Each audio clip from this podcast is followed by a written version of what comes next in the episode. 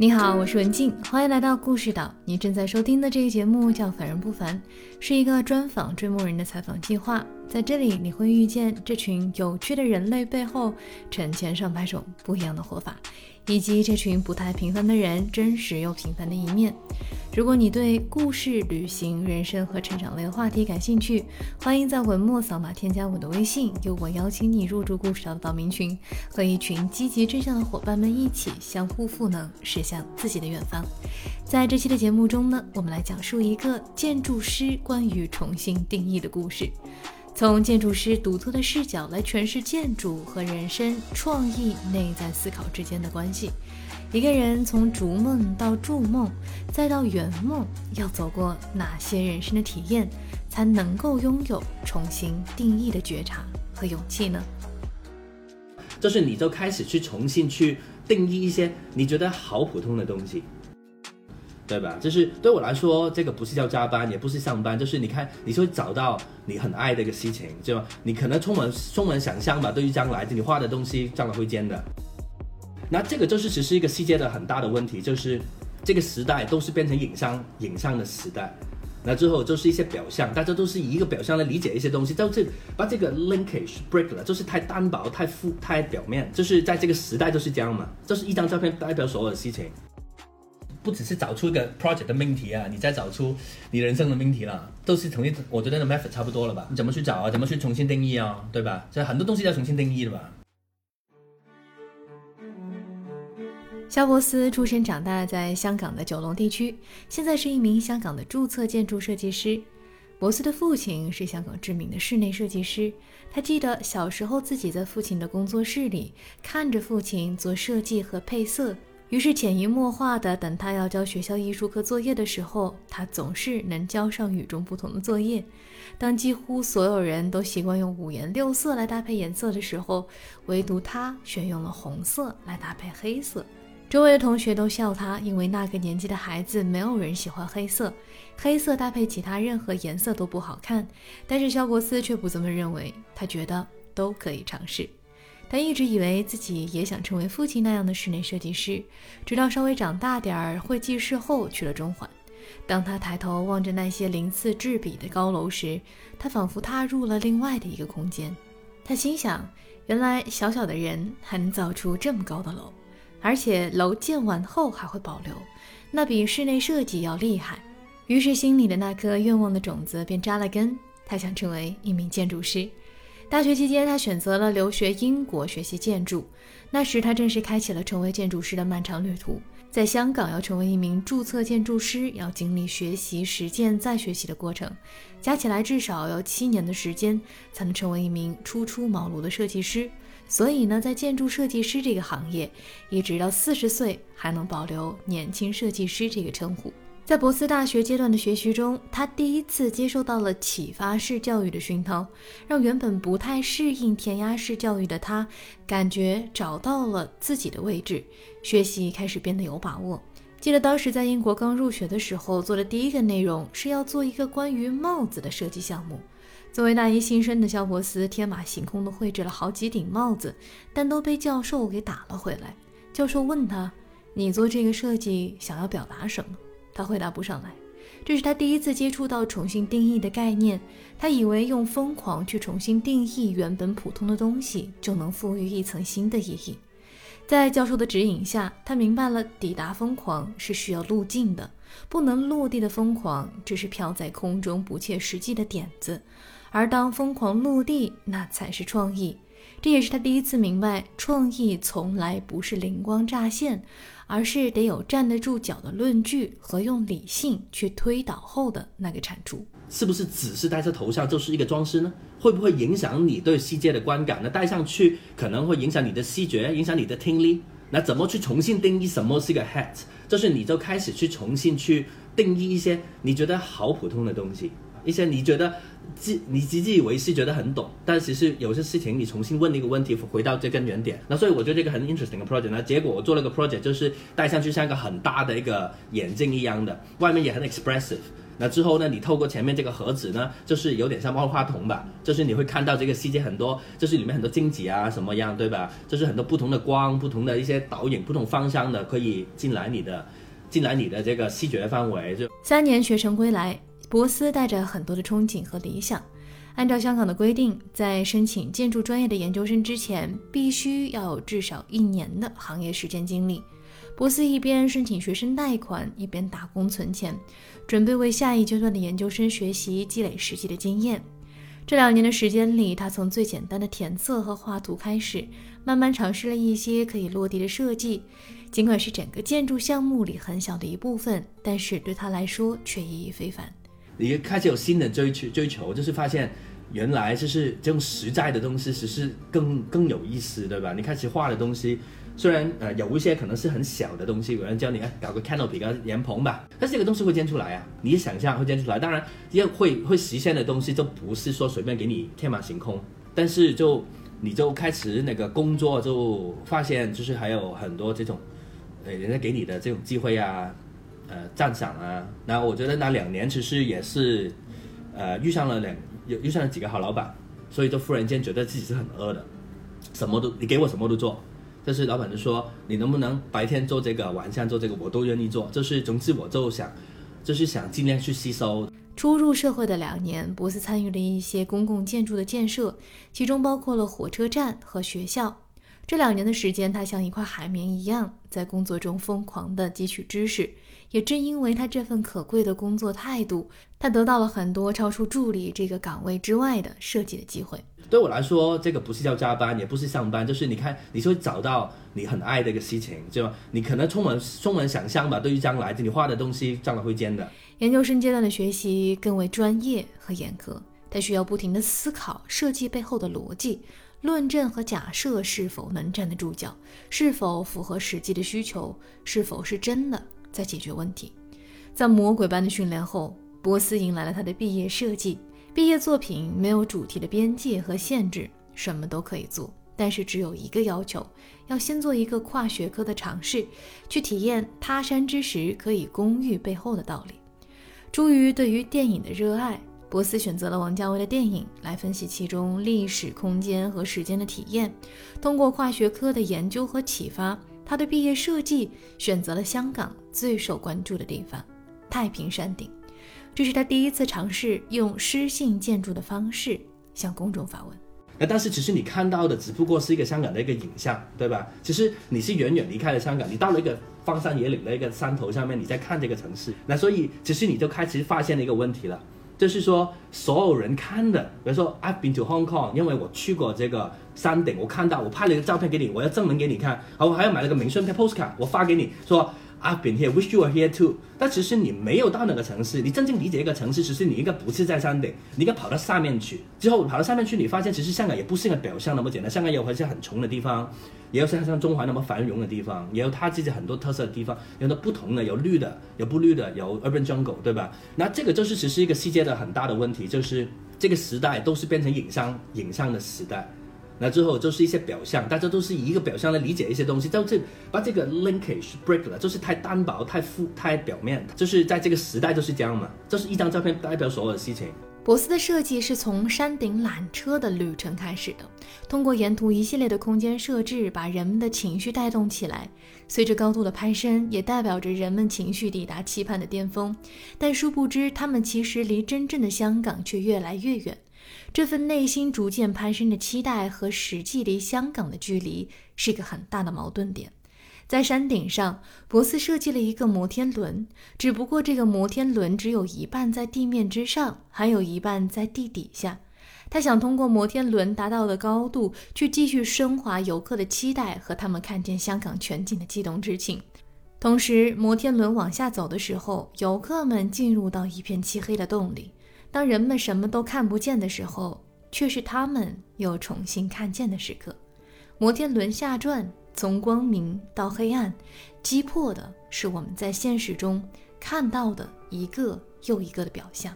其实你这你没有在哪里，你在一个没有地方、没有东西的地方，对吧？你离开了城市很远，什么都看不到。所以整个过程是一个 architecture 做的 installation，来把这个文化的，就是文化的问题带出来，变成一个好像个 monument 一样。博斯的毕业设计最后被收录进了上海双年展的展出，还获得了媒体颁布的年度建筑设计新秀。带着学术和实际的经验，肖伯斯正式抵达了注册建筑师的赛道。他说他一直很幸运，因为总能遇上本不属于他资历的机会。工作后不久，他就有幸成为了一个建筑项目的设计总监。他需要在五年的时间里，在全国二十多个省份建出两百多所大型的扶贫学校、资源学校。无论是从速度到规模，亦或是范围和难度，这样的建造架势是任何一名设计师不可多得的专业经历。只不过，当机会落下时，你也要有接住的本事。在走访了当地后，他发现了这些贫困地区都面临着一些类似的问题，比如没有好的校舍，没有太多校园文化，比较传统和封闭，学校的管理方式也相对陈旧和保守。给乡村的孩子们一个优质校园的机会是这个项目的意义。表象是建学校，但其实背后要考虑非常多本质的问题。教育改革的过程中，教育空间的改革也是重要的一环。物有本末，一个学校的职责和核心应该是什么呢？博斯想起了小时候一段关于玩的记忆。自己小时候我很深刻，就是有个政府的公园。但是当时香港香港还是很多公园，它的也没有到这种公共资源也没有很丰富嘛。就是我小时候还是七十年代末八十年代头，对吧？像刚刚经济起飞之前建下的东西都是一些很实、很很很很 durable、很简单的一些玩的东西。那之后当时我就记得去有个公园，就很简单，就是应该是不这政府在这政府那是 designer 做的，就几块这样的混凝土墩子，上面刷点漆。几个墩子中间有一些链啊，有些小桥连在一块，然后穿几个洞，你看上去就是什么都不是那种，但是超级好玩。我到今天一直都记得。在博斯的设计理念里，他希望学校可以是孩子们玩耍的天地和他们另外的家。他设计的学校里很多都是当地的留守儿童。他希望学校是可以有温度的。项目最难的地方是要在不可能的情况下进行标准化的生产。当时基金会的捐赠人觉得孩子们不能等。拉长建筑周期造成的可能是一部分孩子永远错过的去体验优质校园环境的机会。二十多个省份，气候环境地貌各不相同，各地的生产水平和管理水平也都不一样。如此多的限制，博斯又能怎么办呢？当时现学校 inspiration 是来自于很多小时候见过那些公共空间，在香港做呢公共空间，本人说。公共房屋的逻辑不多不少，也有像有点像现在学校这种做法，很短的时间要做很多，这要很实在，要考虑很多很多一千万种。考量对吧？那最后你怎么做对吧？它不是最漂亮的房子，但是它是针对这个社会问题需要解决的一个设置设计方案。五年的时间里，他和团队一起，一共迭代出了七种设计的模型，每个模型下面都被拆分成了各种各样的模块和单元。各地的建造团队根据自身的情况，可以选用和已有的设计方案来满足自身场地的需求。形象点说，就是类似于拼乐高的形式。这样就给标准化建造的难题提供了一个创新的解决办法。思源学校就如同雨后春笋般，在二十多个省市遍地开花。这是博斯用自己的方式去给贫困地区的孩子们一个优质的校园空间。他有时会对建完的学校去做一个回访，用自己作为摄影师的角度去旁观自己设计的学校，以及去看看孩子们有没有在他设计的校园中愉快的玩耍。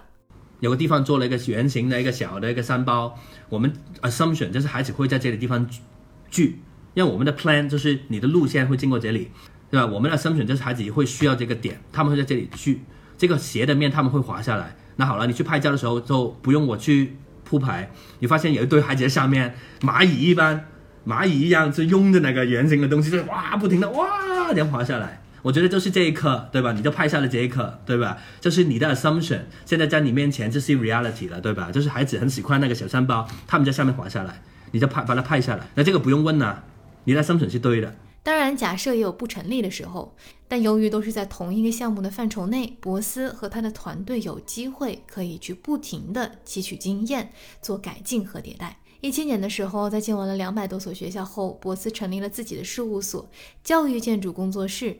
今年他在操作的一个项目是在拉萨，考虑到当地的气候条件和学校的创新理念，博斯和团队呢为学校设计了在西藏地区不太常见的八角形的造型。由于和现有的学校造型差异太大，又和当地的人们的认知有出入，在推动项目的过程中遇到了非常大的阻力。是我们所知道，他将来做的这个教育理教学理念，将来是有很多这种互动性的、分享性的课程。那这种分享性课程，其实这种空间其实是这种有上进性的空间，比如说圆形啊、六角形，当然是比较优、比较有优势的。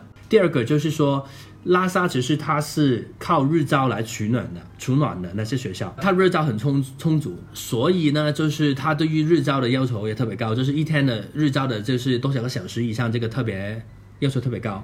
然后做的八角形，你就想象，其实它的这个日照面会特别多。谁他们不是不喜欢，比如说，呃，它的用地标准啊，呃，等等等等，都本来是有很多当地的规矩，比如说风貌委员会，对吧？他管当地风貌，这所有学校基本上都长得像布达拉宫的，这是他所谓的这种壮士风格。那好了，这是你如何说服他们？就是既然你想办一个创新教育模式的学校，那难道你长的这个样子还是以前那个样子，对吧？那。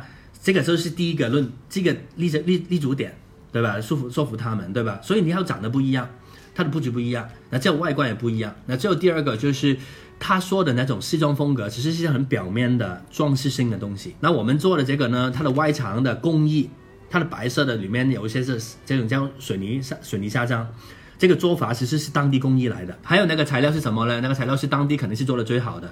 因为工人就在哪里，所以你用当地的工工人、当地的工艺来做这个事情是最便宜最好。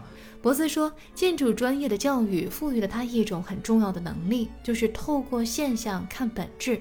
如果做不到推翻自己过去的经验，就没有办法找到新的可能的立足点。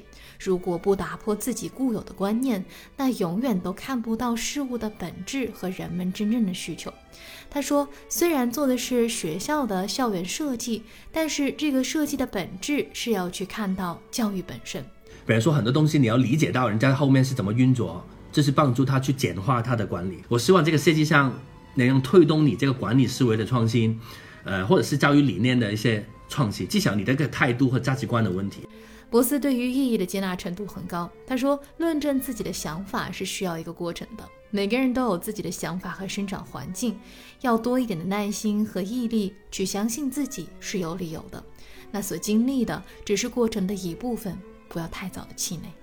这个项目的设计已经从纸上跃然而出，变成了实际的建筑项目，预计在今年的九月会完工。”博斯说：“建筑和人生其实有一个很大的共同点。”就是一连串的体验。优秀的建筑设计师如果真的看透了这栋建筑的本质，那这栋建筑是有温度的，人们在里面也会更自如。反过来，如果建筑是要表达严肃的主题，那体验是截然不同的。就如同我们的人生经历起伏颠簸，有欢乐也有失落，体验构成了我们人生的样子。如果没有主动的去体验，只有日复一日机械的生活，你根本不了解自己想要什么，或者在寻找什么。那么你的人生会受制于外界的相对单一的参考标准之下，这样的你很难找到属于自己真正的快乐。因为内心的评判标准决定了我们对于生活的感受，而这个标准来自于不同的体验。一连串的体验带来的是更充盈的人生。一连串的体验能够把你越来越拉回接近真实的你。好的建筑是这样，好的人生亦是如此。岛上迷你访谈。莱，博斯和我们讲一讲哈，这个对于一个建筑师来说，创意的定义是什么？Architecture Design Education 嘛，它其实就是一套帮你去找出创意的方式来的。就是因为你要需要有根源点，你要创意，你为什么要创意？为什么要新？因为肯定旧的有问题嘛，是不是旧的有问题？是吧？那问题在哪？那所以其实创新的意思就是肯定是有这种。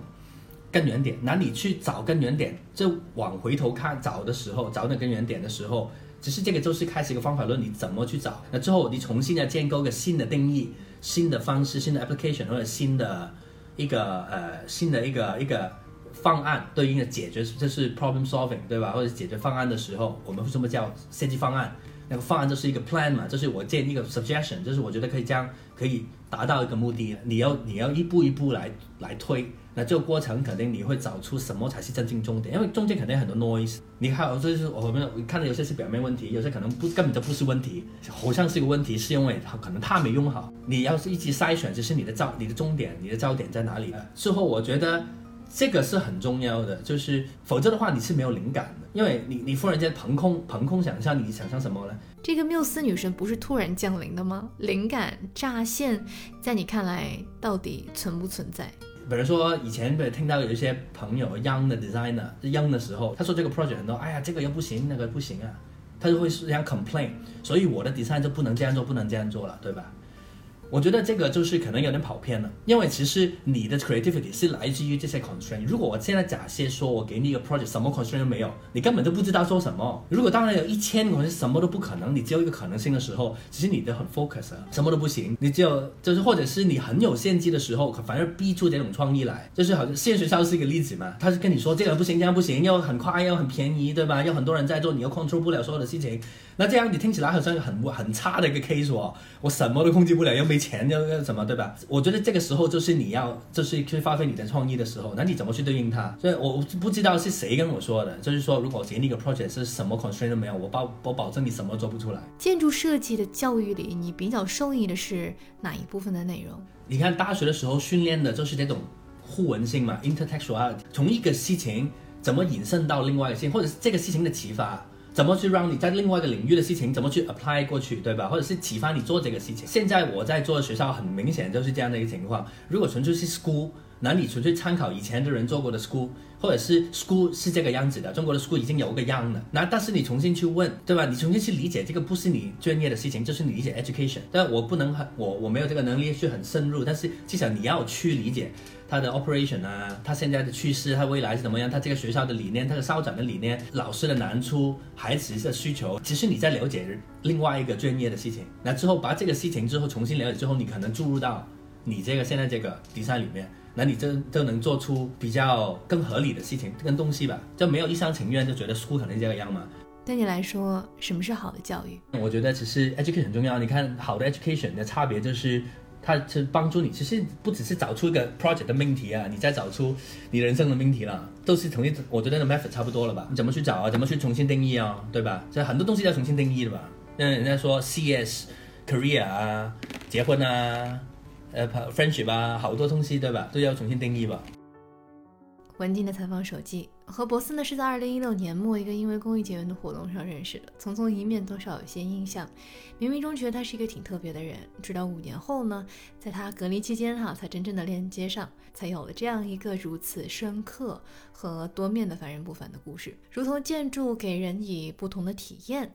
博斯的故事呢，也给了我很多角度和不同维度的感受。我自己从他的故事中抽丝剥茧出了一些启示，想与你分享二三。其一呢，是对于表象的思考。他的研究生毕业设计作品，让我们再次有机会去思考眼见为实背后的本质。现代社会充斥着各类的包装，背后隐藏着各种利益集团的价值观。所谓的实，可能是他人操纵后的实。而作为芸芸众生中的一员，你有没有透过现象去看本质的能力？更浅一点的来说，你是否至少有所察觉？这是一个建筑设计师用作品向公众的发问。其二是关于对于工作的态度。博斯说他一直很幸运，因为总能遇上本不属于他资历的机会。当他还在实习的时候，他照单承受疯狂的学习和吸收。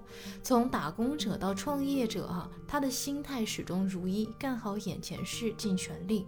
也正因为有了这样的一份心态，当机会落下的时候，他能有接住的本事。其三是关于重新定义的勇气。重新定义是需要勇气的，因为推翻的是自己过去的认知，拓宽的是自己思维的边界，需要不断去深挖和下潜，去了解现象背后的本质。随着人生阅历的增长，我们面对过往的理念，又会有更深层次、更截然不同的认识。而我也相信，重新定义打开的将会是我们与这个世界的边界，更重要的是与自我的边界。万物瞬息万变，世事皆空。重新定义的背后，是对空性的理解。正因为如此，便有了更多时时刻刻的可能。愿遇见这个故事的你，能有机会去拥有重新定义的能力。如果你对故事、旅行、人生和成长类的话题感兴趣，欢迎在文末扫码添加我的微信，由我邀请你入驻故事岛的岛民群，了解更多创作幕后的故事。也欢迎你向我推荐你身边有趣的人，让更多人看见人生不一样的可能。任何的建议和想法都可以通过文末的微信联系到我。谢谢你的收听，文静在巴黎向大家问好，我们下期节目再会。